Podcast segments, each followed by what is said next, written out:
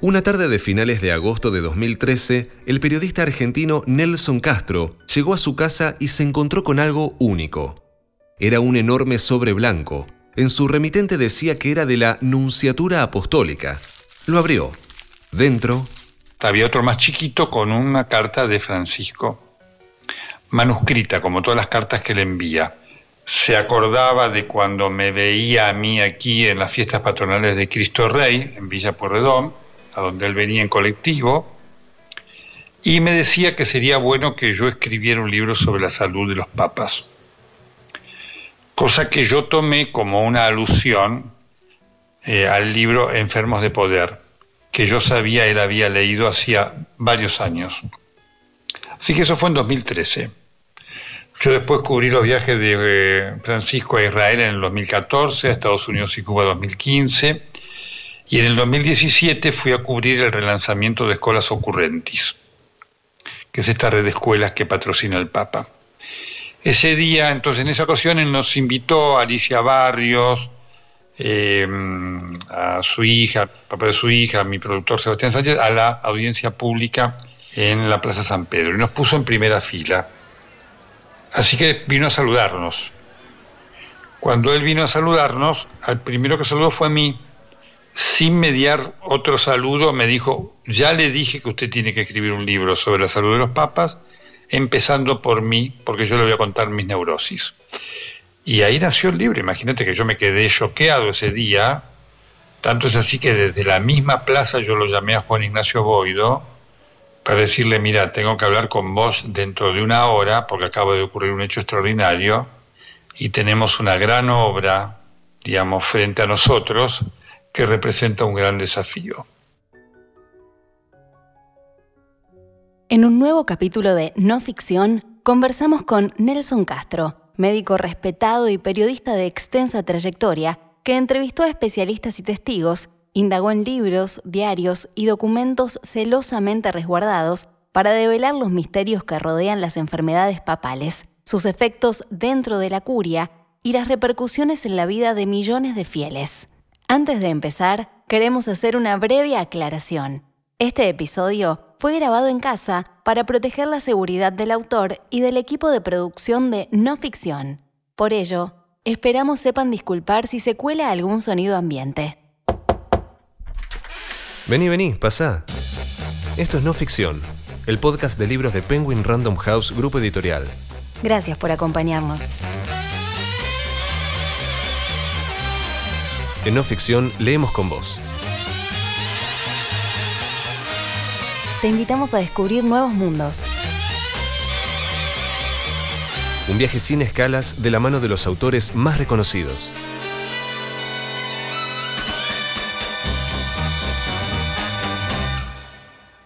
Hoy, La salud de los papas, un libro de Nelson Castro, publicado por Editorial Sudamericana. Yo soy católico y soy creyente y soy practicante, así que es algo que forma parte de mi vida y es algo que me acompaña en mi vida y del cual yo me valgo mucho en mi vida, ¿no? Así que no es un elemento eh, decorativo, ¿no? Porque representa también no solamente la creencia, sino el compromiso con valores morales, ¿no? Eh, que para mí son muy importantes. A pesar de que Nelson Castro es católico y ya había realizado coberturas periodísticas de los viajes del Papa, antes de recibir la carta de Francisco en su casa en Buenos Aires, no había imaginado la posibilidad de escribir sobre la salud de los papas. No es que no me hubiera interesado el tema, pero se presentaba como una tarea ciclopia imposible, teniendo en cuenta que yo no vivo en Roma, así que era un libro fuera de toda posibilidad, fuera de toda posibilidad, inclusive desde el punto de vista del interés editorial, ¿no es cierto? Porque era de una hechura realmente complicada. Este libro ha sido de una hechura realmente complicada. No solamente la investigación ha sido difícil, por lo tanto, antes de esto era imposible soñar en el libro, porque era, te repito, complejísimo, complejísimo hacerlo, cosa que efectivamente después lo vimos en los hechos. El libro llevó dos años y medio de trabajo. La investigación tuvo dos caminos. Primero, el acceso al archivo secreto del Vaticano y después la búsqueda de material que estaba por fuera de ahí. El acceso al archivo secreto del Vaticano fue clave para los papas de la primera parte del siglo XX. Y allí entonces hubo que buscar una investigadora y fue un, gran hallazgo Marina Artusa, corresponsal de Clarín en Italia, que trabajó durante un año yendo todos los días. Cuando en 2018 comencé a frecuentar ese pedacito del Palazzo Apostólico del Vaticano, al que se ingresa por un aceitado y sofisticado mecanismo de claves y horarios, el archivo era secreto. Así se llamaba, Archivio Secreto Vaticano, en italiano. Eso le daba un halo de misterio e intriga fascinante, que confirmé el día de mi debut, cuando solicité consultar una de las últimas fojas correspondientes al papado de León XIII. Y tras 15 minutos de espera, un señor de traje negro puso en mis manos una caja profunda y pesada, de un celeste viejo gastado, envuelta en una cinta de terciopelada que la acogotaba dos veces para luego abrazarla en un moño. Ansiosa, busqué una punta de banco de la sala de consulta que se parece bastante a la platea de una iglesia. Pupitres largos de madera y sillas. Busqué una ventana que me diera el sol. Bastó que me instalara para que otro señor de traje negro se me acercara y me susurrara que no, que el material de consulta que había solicitado era tan delicado que debía acomodarme en las dos primeras filas para que las personas que controlaban pudieran verme. El archivo secreto del Vaticano, donde perdí las coordenadas de tiempo y espacio detrás de rastros sobre la salud, la enfermedad y la muerte de los papas del siglo XX, hoy se llama apostólico. El Papa Francisco le cambió el nombre en octubre de 2019 para evitar suspicacias y especulaciones. Y por fuera de esto, a mí me tocó, obviamente, eh, ir en búsqueda de las fuentes que no estaban en el archivo secreto del Vaticano y que fue una búsqueda apasionante y casi, yo te diría, obsesiva, porque eh, en la medida que empezaban a aparecer cosas, eh, yo tuve la noción de que había material disperso en el mundo a lo largo de la historia y el, tema era cómo lo encontrábamos. Y me resultó impactante haberlo podido encontrar. Así que fueron dos caminos, dos vertientes paralelas, igualmente importantes y trascendentes.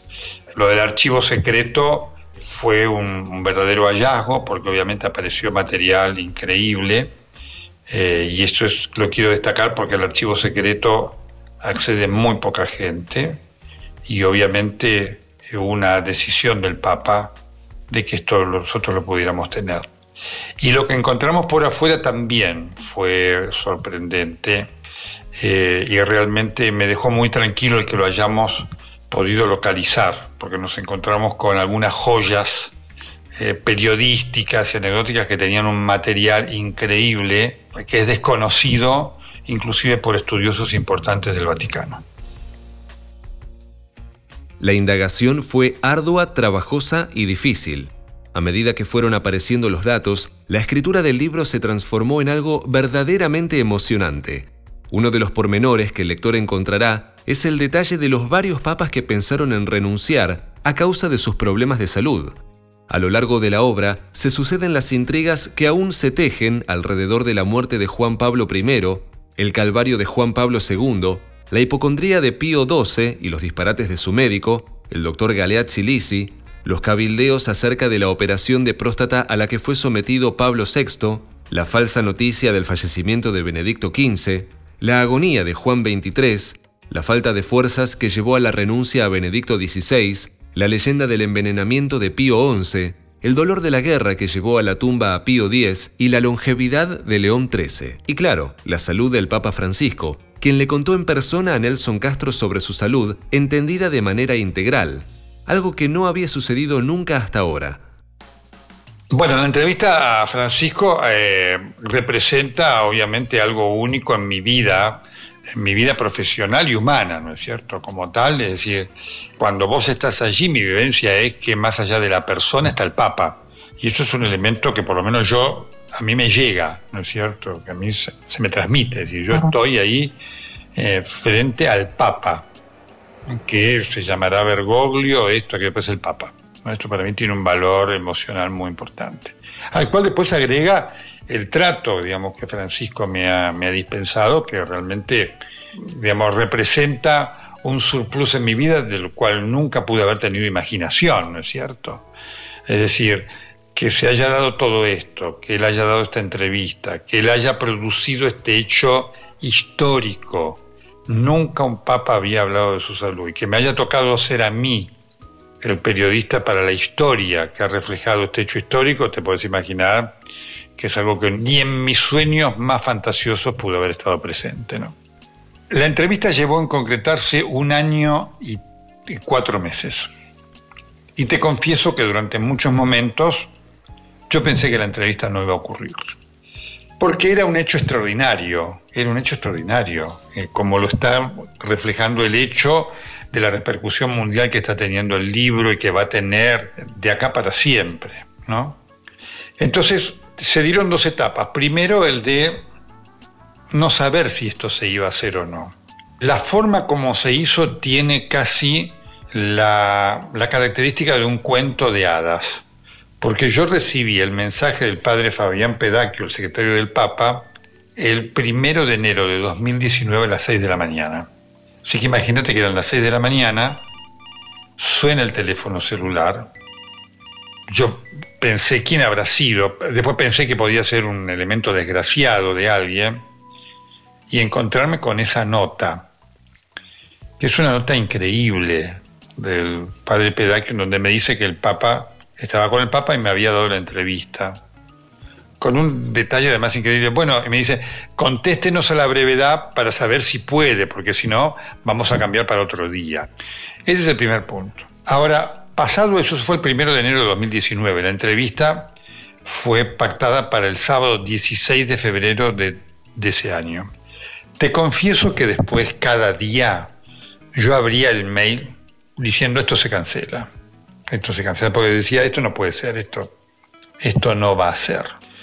Así que cuando llegó el día no lo podíamos creer. Con un detalle muy importante que me hizo conocer el secretario del Papa, que tiene que ver con lo simbólico de cada una de las cosas que se hace allí en el Vaticano, ¿no es cierto?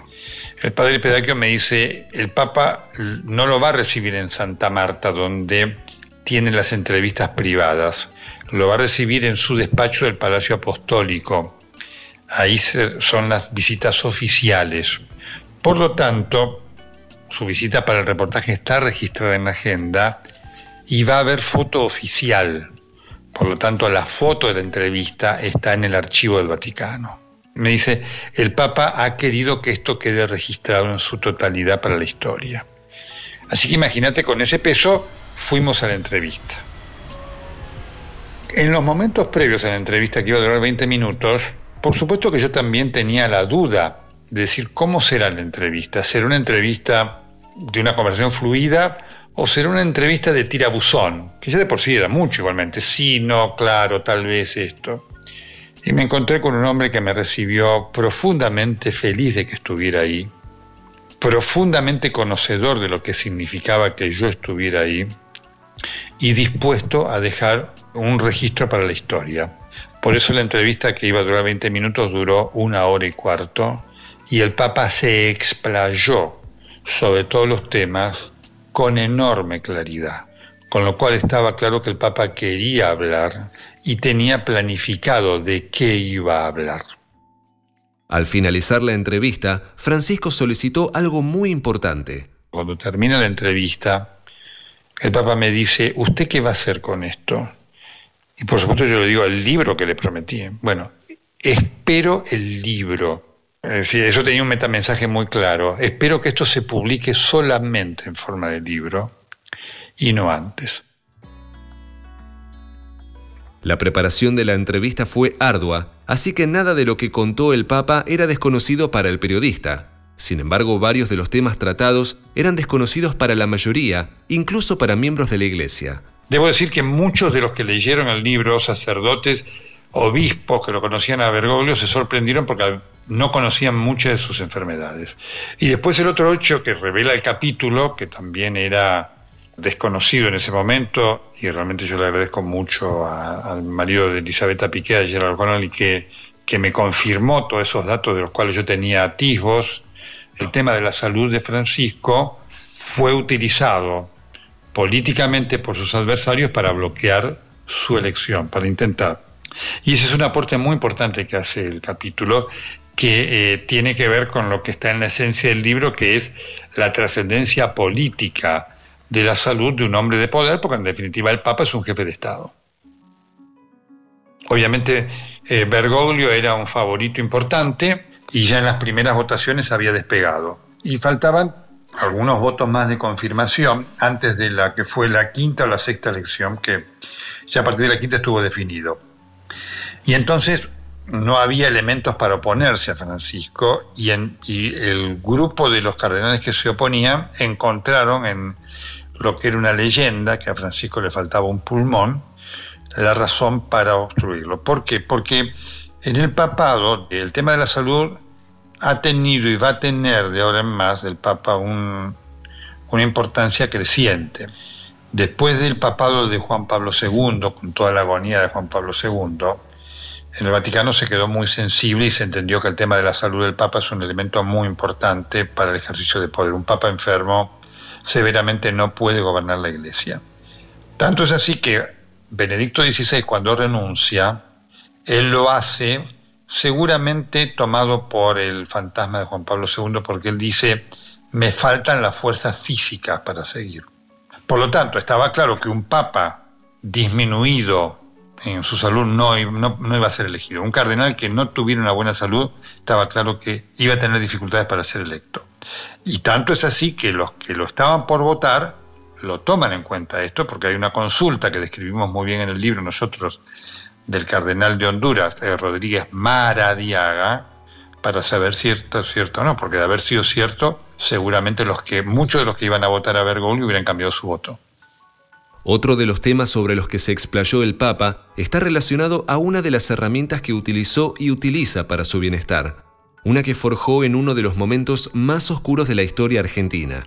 El Papa cuenta que, siendo provincial de los jesuitas en los terribles días de la dictadura, en los cuales le tocó llevar gente escondida para sacarla del país y salvar así sus vidas, tuvo que manejar situaciones a las que no sabía cómo encarar.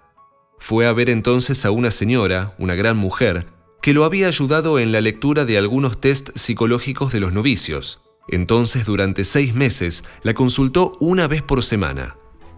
Es un hecho extraordinario que el Papa haya reconocido eh, el tema de la psicología, el Papa haciendo una consulta eh, psicológica es tan tabú que dio origen a aquella famosa película de Nino Moretti, ¿no es cierto?, donde el Papa se psicoanalizaba y demás. Es un hecho extraordinario por dos cosas. Primero porque marca una diferencia entre lo que es la consulta psíquica y la confesión, muy importante. Y el segundo punto, porque el Papa no da a ese hecho como un hecho del pasado y ya desconectado. Él dice, aún hoy, aún hoy, lo que la psiquiatra que consulté eh, me ayudó en lo que uno debería decir fue una terapia, lo utilizo. Por lo menos me han llamado una decena de sacerdotes que me han dicho, mira, a partir de esto hay cosas que a lo mejor puedo reconsiderar en mi vida o en vida de otros porque efectivamente la ayuda psíquica va por un camino distinto de la confesión, digamos, y es un elemento que tiene que ver con la dación de herramientas profesionales para enfrentar un problema muy difícil como son las neurosis, eh, que Francisco describe muy bien y además la describe como elementos de su presente. Repito esto, no es que el papá dice, bueno, esto lo superé, hoy están presentes en mi vida y gracias a aquel tratamiento, aquella experiencia las puedo manejar. ¿Cuál fue la necesidad de Francisco de hablar abiertamente sobre la salud de los papas? Yo creo que eh, es un tema que siempre me pregunto y creo que hay ahí un mensaje del Papa para, para toda la Iglesia, ¿eh? pero sobre todo para las personas del orden ministerial, eh, sacerdotes, monjas, obispos, cardenales. Es decir, yo creo que él ha mandado un mensaje de reconocer su condición humana, de estar sometido a todas las circunstancias a las cuales se expone a una persona la condición humana, porque por supuesto que él habla ahí, ya lo van a encontrar los lectores, de las neurosis, de si miente, si no miente, de si sueña, si no sueña. Es decir, se ha presentado como una persona y me parece que eso es un legado muy importante para el presente y para el futuro.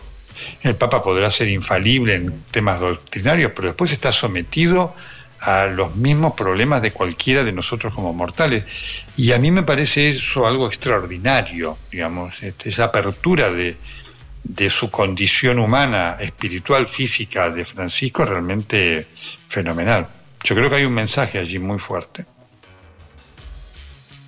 Nelson Castro es periodista y médico graduado con honores en la Universidad de Buenos Aires, editorialista político del diario Perfil, conductor de televisión y radio. Ha entrevistado a numerosas personalidades mundiales y cubierto eventos históricos de relevancia global.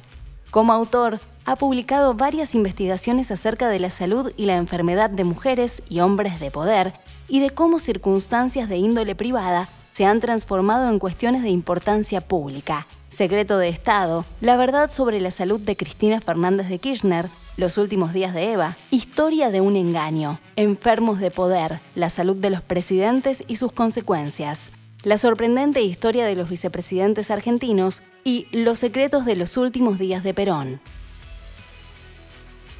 Hoy leímos La salud de los papas, un libro de Nelson Castro, publicado por Editorial Sudamericana. Encontrá La Salud de los Papas en todas las librerías o siguiendo el link en la descripción de este episodio. Una realización de Tristana Producciones. No ficción, es una producción original de Penguin Random House, grupo editorial.